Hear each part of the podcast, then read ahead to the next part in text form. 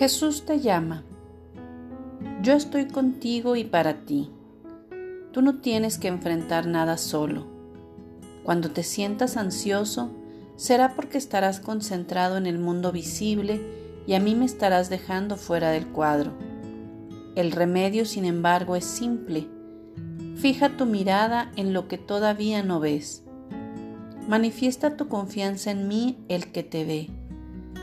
Te haré vivir este día y todos tus días sin que sufras daño alguno.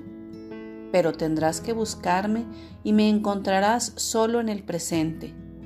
Cada día es un regalo precioso de mi Padre. Qué absurdo es pretender regalos futuros cuando el día de hoy está delante de ti. Recibe el regalo de hoy con gratitud, devuélvelo con ternura y sumérgete en sus profundidades. Al disfrutar este regalo me encontrarás.